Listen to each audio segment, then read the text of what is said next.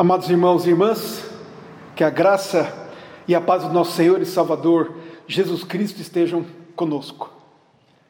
Nós estamos há alguns dias de relembrarmos novamente o martírio e a morte de Cristo e também a sua vitória sobre a morte, a sua ressurreição.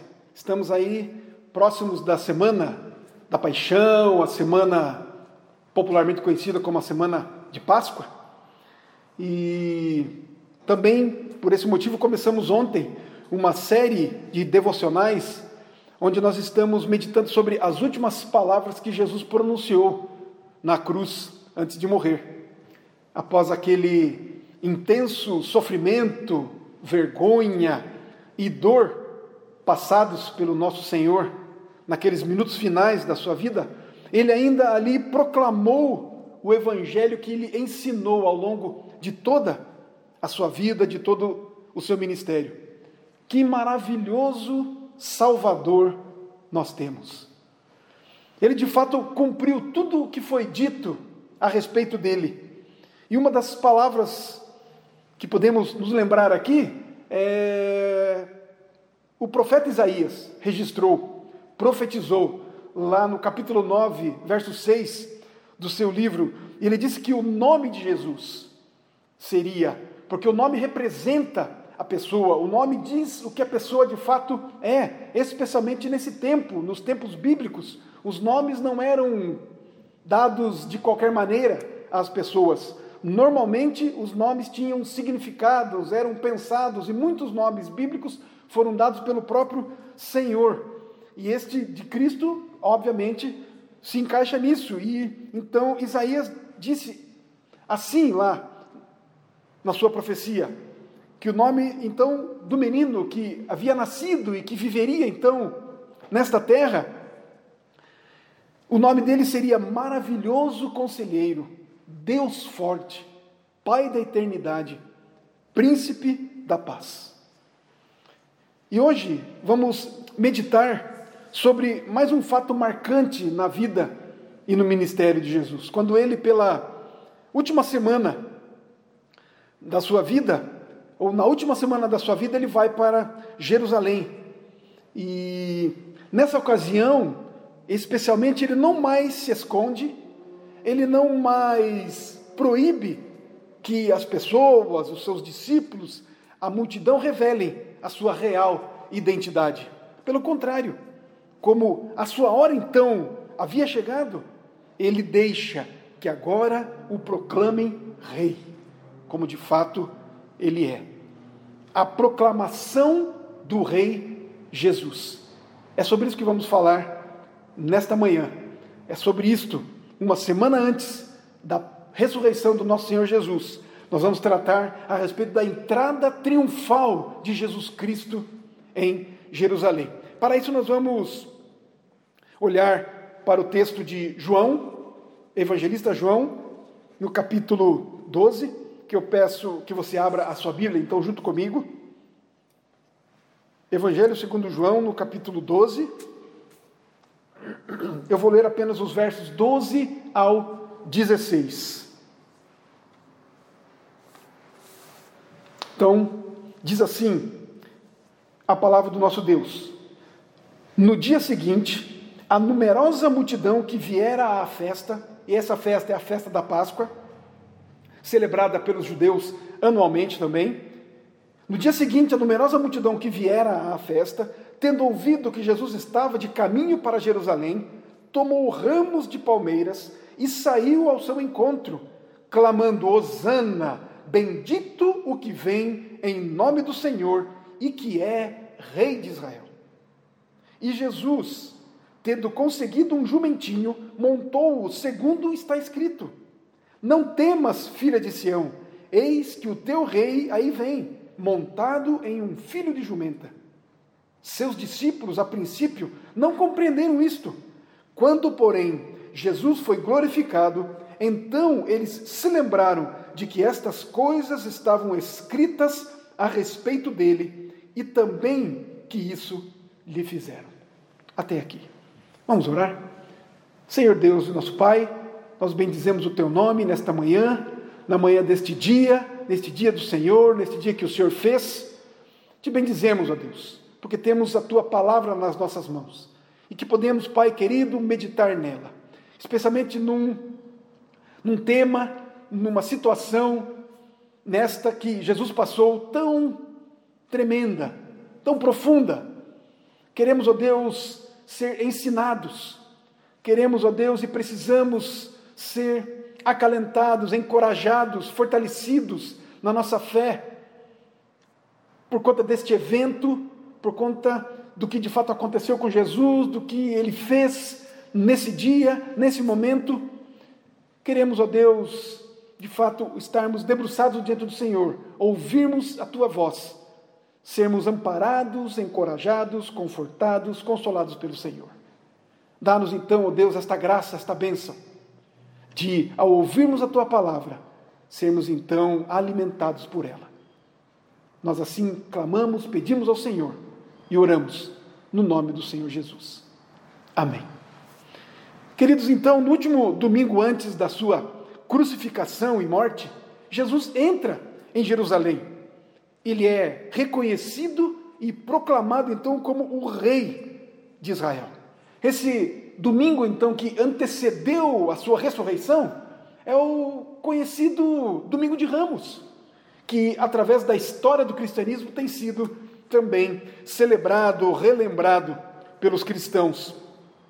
E com essa atitude de chegar então em Jerusalém, de entrar em Jerusalém pela última vez, Jesus então apresentou-se oficialmente ao povo como o Messias e o Filho do Deus vivo. Esse acontecimento é registrado pelos quatro evangelistas, não apenas João descreve este dia, este momento, mas todos os demais, Mateus, Marcos, e Lucas. E isto mostra para nós o quanto foi relevante esse fato para o povo naquele tempo, para o povo do Senhor, para a multidão que estava ali ao redor, que fez essa proclamação, que reconheceu a Cristo como o Senhor, mesmo não crendo neles, nele, mas como também importante, relevante para todos nós, os cristãos, ao longo da história, até certamente os nossos dias. Lá no livro de Marcos, o evangelista Marcos, no capítulo 11, dos versos 2 ao 17, ele também fazendo o registro, ele mostra que Jesus entrou em Jerusalém montado num jumentinho emprestado. Um jumentinho que nunca tinha sido montado antes. E que os seus discípulos colocaram as suas vestes sobre o jumentinho para que então Jesus pudesse montar nele e as multidões saíram para recebê-lo e estenderam diante de Jesus também as suas vestes, os seus mantos, como também os ramos de palmeira, de palmeiras para que Jesus então pudesse passar. As roupas estendidas e os ramos de palmeiras eram de fato tinha algum simbolismo aqui e, e algumas práticas que de fato aconteciam no tempo antigo. As roupas estendidas era uma prática no tempo antigo, portanto, que era realizada para um novo rei passar. Era um sinal de, de boas-vindas para um rei, para um novo rei. E os ramos de palmeira, eles simbolizavam a alegria e salvação e prefiguravam o futuro tributo real a Cristo. Conforme o mesmo João, que lemos agora há pouco, registra agora em Apocalipse, lá no capítulo 7, no verso 9 ao 12. E João registra estas coisas. Ele fala assim: Depois destas coisas, vi e eis grande multidão que ninguém podia enumerar, de todas as nações, tribos, povos e línguas, em pé diante do trono e diante do cordeiro, vestidos de vestiduras brancas, com palmas nas mãos. Olha as palmeiras aí, olha as folhas de palmeiras aí. E clamavam em grande voz, dizendo: Ao nosso Deus, que se assenta no trono, e ao cordeiro pertence a salvação, Todos os anjos estavam de pé, rodeando o trono, os anciãos e os quatro seres viventes, e ante o trono se prostraram sobre o seu rosto e adoraram a Deus, dizendo: Amém. O louvor e a glória e a sabedoria e as ações de graças e a honra e o poder e a força sejam ao nosso Deus pelos séculos dos séculos. Amém. Portanto, este evento de Jesus entrando em Jerusalém e o chamado, a chamada entrada triunfal de Cristo em Jerusalém, na última semana, ali antes da sua morte, as pessoas o exaltando, o adorando, o louvando, estendendo as suas roupas para que ele passasse, colocando e jogando e lançando as folhas de palmeiras. Então ele passando e sendo aclamado o rei.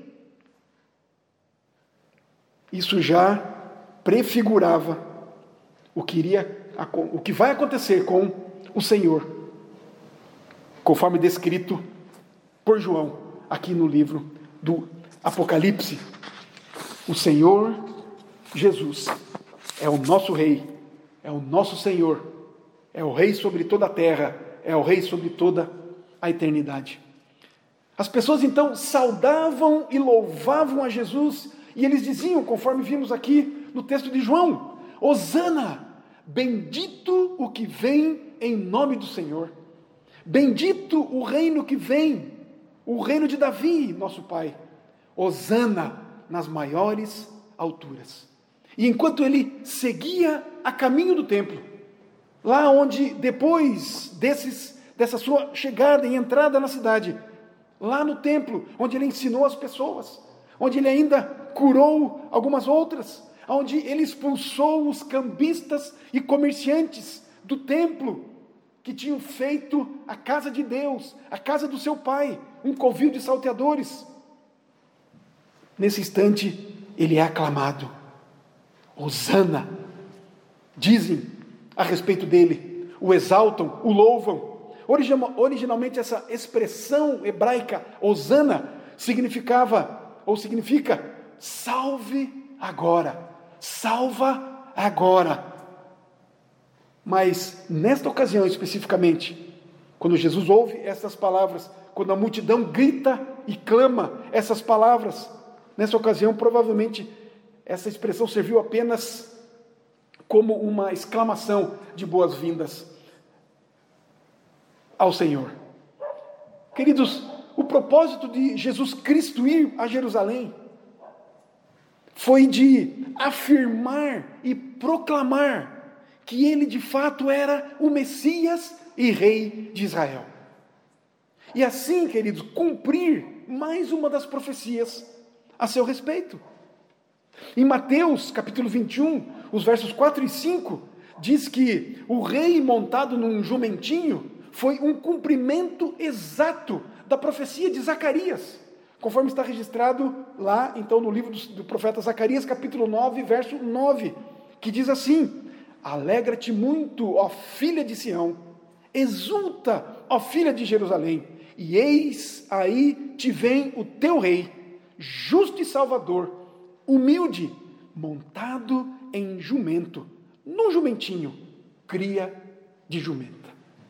Jesus, então, queridos, vai cavalgando até a capital de Israel, como um rei conquistador. E ele é aclamado pelo povo como tal, de acordo com os costumes daquela época. Isso, queridos, era muito comum, por exemplo, no Império Romano.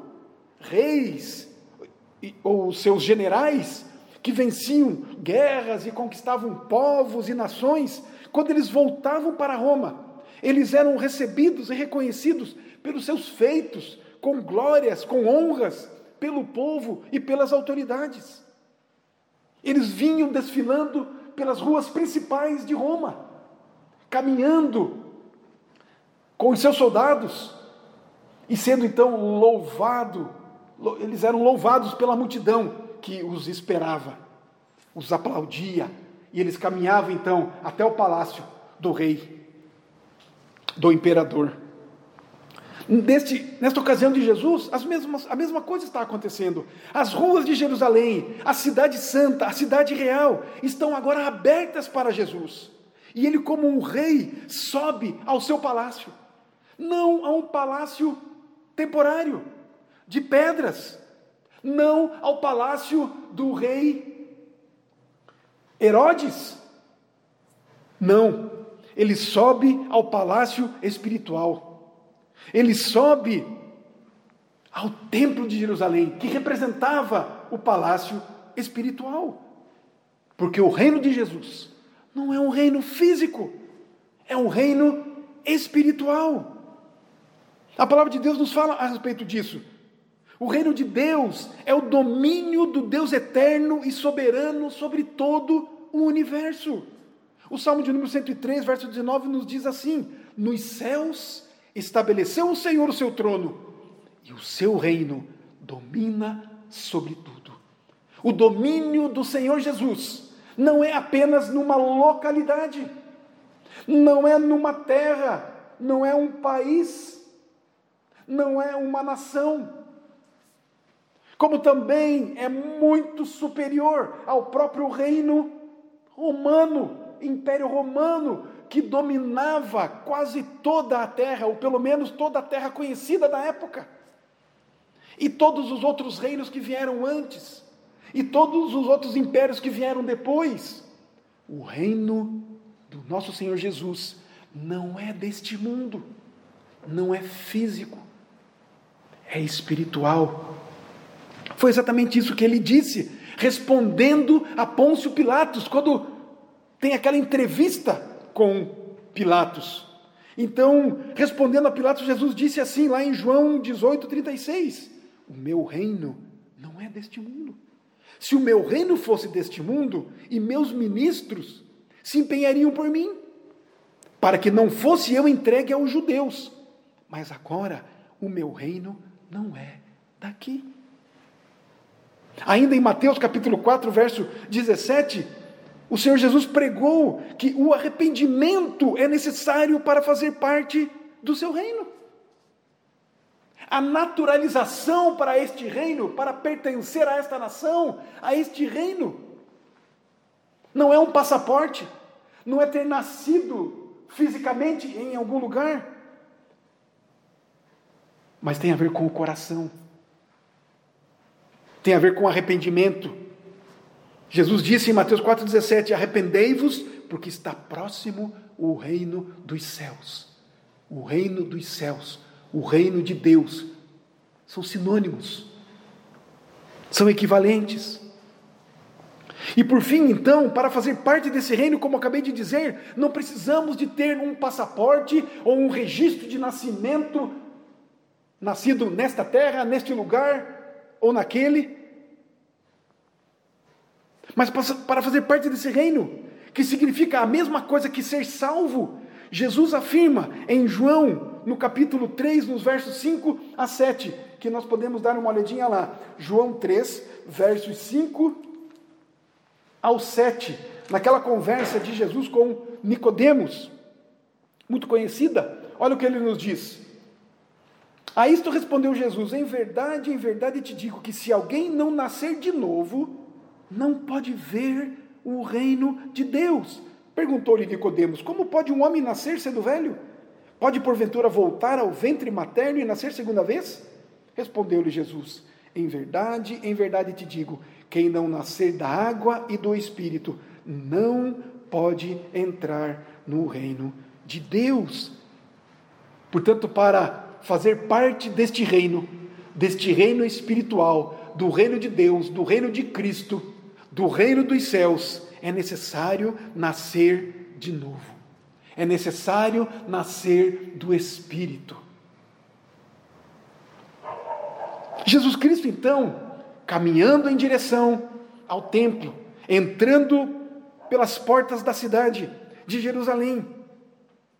Então ele recebe a adoração e o louvor das pessoas, porque somente ele merece toda a honra, toda a glória, todo louvor, toda adoração. E a partir desse momento, Jesus já não diz mais aos seus discípulos que fiquem quietos sobre quem ele é. Pelo contrário, agora ele aceita os louvores para si e que o adorem abertamente. As roupas que a multidão estendeu para que Jesus passasse era também um ato de homenagem para a realeza. Olha o que nos diz o segundo livro dos Reis. Segundo Reis, capítulo 9, versículo 13. Então se apressaram e, tomando cada um o seu manto, os puseram debaixo dele, sobre os degraus, e tocaram a trombeta e disseram: Jeú é rei. Era uma prática antiga. Jeú, quando foi aclamado o rei de Israel, aconteceu isso com ele. Fizeram isso com ele. Se apressaram. Cada um pegou a sua roupa, o seu manto e estendeu. E aí Jeú passou por sobre essas roupas. Tocaram trombetas e disseram e aclamaram: Jeú é rei. Jesus, então, dessa maneira, queridos, estava abertamente declarando ao povo que era o seu rei e o seu Messias, por quem eles estavam há séculos esperando. Mas, infelizmente, o louvor que o povo declarou para Jesus não foi porque reconheceram, o reconheceram como seu Salvador, como seu remidor, o resgatador do pecado e da morte. Infelizmente, eles o saudaram porque desejavam um libertador messiânico, terreno. Eles esperavam alguém que iria liderá-los em uma revolta contra Roma. Alguém que os libertaria do domínio do Império Romano. Pois muitos que, embora não crescem em Cristo como Salvador, ainda esperavam que talvez Jesus seria para eles esse grande libertador terreno e temporário, sem dúvida nenhuma. Mas foram estes que o saudaram, que o louvaram e o proclamaram rei, reconhecendo-o como o filho de Davi, o sucessor do maior dos reis de Israel, aquele que viria em nome do Senhor.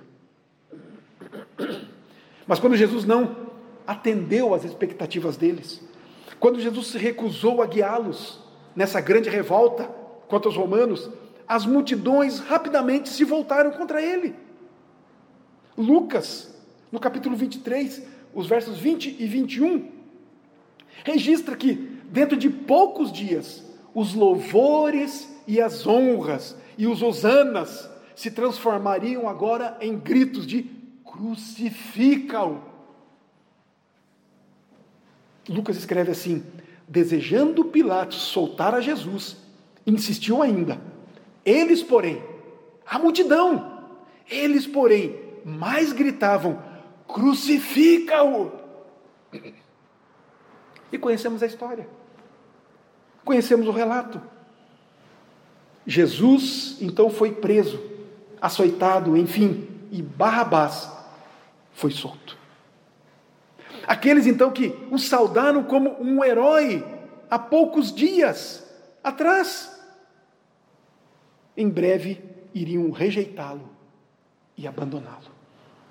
Essa história, queridos, então, da entrada triunfal de Jesus em Jerusalém, ela é repleta, ela é cheia de contrastes. E contém algumas implicações para nós também, no dia de hoje primeiro lugar, queridos, é a história do rei. É a história de um rei. E, na verdade, do rei que veio como um servo humilde, com roupas pobres e comuns, montado em um jumento que lhe fora emprestado. Não é a história de um rei que vem num super cavalo. E também não é a história de um rei que vem com roupas cheias de pompa, com roupas reais. Olha o que nos diz Filipenses. Paulo escrevendo aos Filipenses no capítulo 2, dos versos 5 a 8. Tende em vós o mesmo sentimento que houve também em Cristo Jesus, pois ele subsistindo em forma de Deus, ele é Deus, o Deus de toda a glória, o Deus criador de todo o universo, porque por ele, para ele, por ele foram feitas todas as coisas. Subsistindo em forma de Deus, não julgou como usurpação o ser igual a Deus.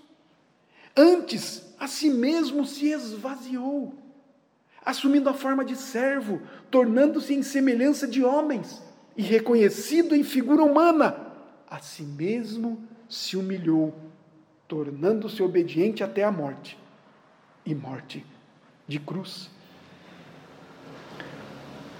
Portanto, a história de Jesus é a história de um rei que se humilhou, que se fez carne, que se tornou gente e que morreu numa cruz para salvar o seu povo dos pecados deles. Mas em segundo lugar, Jesus Cristo não veio para conquistar pela força, como os reis da terra faziam. Ele não veio para ser como os reis de Roma, os imperadores, através da história, os conquistadores, que com seu exército poderoso derrubavam nações. Não. Zacarias, capítulo 4, verso 6, nos ensina, nos mostra, não por força e nem por violência, mas pelo meu espírito, diz o Senhor dos exércitos. Oséias, capítulo 1, verso 7, profetizando, diz assim a respeito de Jesus: Porém, da casa de Judá me compadecerei, e os salvarei pelo Senhor, seu Deus, pois não os salvarei pelo arco, nem pela espada, nem pela guerra, nem pelos cavalos, nem pelos cavaleiros. É pelo seu espírito, é pelo seu poder, é pelo seu espírito. Em terceiro lugar, Jesus conquistou sim os súditos para o seu reino, mas ele conquistou sim pelo seu amor, por graça, por misericórdia e pelo seu próprio sacrifício, entregando-se ele mesmo para morrer naquela cruz, morte de cruz, derramou sangue, todo sangue, em favor dos seus súditos. João 3,16, creio que ilustra muito bem esta questão. Porque Deus amou o mundo de tal maneira que deu seu Filho unigênito, para que todo aquele que nele crê não pereça, mas tenha a vida eterna. Assim, queridos, lembremos sempre que o reino de Deus, o reino de Cristo, o reino dos céus, que o reino dele não é um reino de exércitos, não é um reino de esplendor, de riquezas materiais, mas é um reino de humildade e de servidão. Lembremos, queridos, sempre que ele não veio para conquistar nações terrenas, físicas, mas ele veio para conquistar corações e mentes que a mensagem desse reino, desse Cristo, que a mensagem de Deus, que a mensagem que Jesus Cristo veio trazer é mensagem de paz. Não uma paz temporária de uns para com os outros, não de uma paz temporária nos relacionamentos, nas inimizades, seja de um para com o outro, seja de nação para nação mas a mensagem de Cristo é de paz com Deus. A paz que nos é tirada por causa do pecado. O pecado nos tira da presença de Deus. E nós, longe da presença de Deus, não temos paz com Deus. Portanto, a mensagem do reino de Deus, a mensagem de Cristo, é de paz com Deus e não apenas de paz terrena e essa paz temporária que muitos buscam. Por fim, queridos, respondamos a algumas perguntas. Jesus já fez esta entrada triunfal no seu coração? Ele reina na sua vida em paz e amor? como seguidores de Cristo que você é, que vocês são e que nós somos, nós mostramos as mesmas atitudes e qualidades do nosso Senhor e Salvador Jesus Cristo? Todos aqueles que nos rodeiam, todas as pessoas com as quais nós nos relacionamos, e agora nós podemos olhar para muito mais perto de nós ou para dentro da nossa própria casa, visto estarmos nesta situação, estarmos aí como que obrigados a ficarmos em casa, a nos relacionarmos com os nossos queridos. Todos aqueles que nos rodeiam, eles têm visto em nós o verdadeiro Rei, vivendo e reinando em triunfo em cada um de nós. Portanto, queridos, que esta, este fato de Cristo entrando triunfantemente na cidade de Jerusalém, sendo aclamado Rei, proclamado o Senhor dos Senhores, o Messias, ele vindo humilde, montado num jumentinho, e não como um rei terreno cheio de pompa e circunstância. Que este fato, que este exemplo, que este testemunho de Cristo possa de fato calar fundo na nossa alma, possa transformar indelevelmente os nossos atos, possa mudar o nosso semblante, possa transformar de fato o nosso coração, encher-nos de graça, de piedade, de amor, de um para com o outro de uns para com os outros. Possamos de fato sermos aí influenciados por esse grande amor de Cristo. Porque ele tá, estava caminhando, quando entrou pela última vez na cidade de Jerusalém, ele estava caminhando de fato para a morte, para a cruz, para o sacrifício, por causa dos nossos pecados para nos dar vida e vida em abundância, vida alegre, vida plena, vida feliz, estando nós confinados, estando nós libertos, estando nós numa cama, num leito de enfermidades, estando nós no nosso trabalho, nas nossas lides diárias, estando nós então com saúde ou sem a saúde, estando nós com as riquezas ou na pobreza, como o próprio Senhor Jesus Cristo. Ele veio para nos dar paz, paz com Deus. Que seja assim, que seja assim comigo, que seja assim para mim, para você, para nós, que seja assim para o povo de Deus, para a igreja do Senhor Jesus Cristo, hoje e sempre, no nome do Senhor Jesus. Vamos orar. Senhor, nós te bendizemos por tua palavra. Te bendizemos, ó Deus, por Jesus Cristo, pelo seu ministério, por sua vida, por sua morte, por seu sepultamento e sua ressurreição. E que por causa disso temos vida, vida em abundância, vida alegre, vida plena, vida satisfeita no Senhor. Ajuda-nos, ó Deus a confessarmos os nossos pecados, as nossas falhas, as nossas inadequações. Ajuda-nos, ó Deus. Compele, ó Deus, o nosso coração para o Senhor. Faz-nos, ó Deus, de fato olharmos para nós mesmos, mas acima de tudo olharmos para Cristo, para o que Ele fez. E que isso, Pai, de uma maneira poderosa, graciosa, amorosa, faça toda a diferença nas nossas vidas.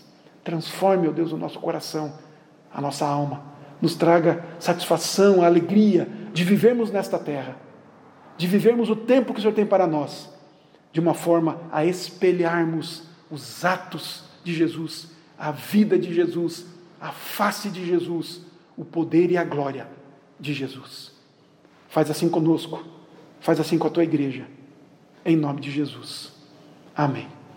Que a glória do, que a graça do nosso Senhor e Salvador Jesus Cristo que o amor de Deus, o nosso eterno Pai, Que as consolações, a presença, as virtudes do Espírito Santo do Senhor estejam com cada um de nós, Igreja do Senhor Jesus Cristo aqui e espalhada por toda a terra, hoje e para todo sempre. Amém.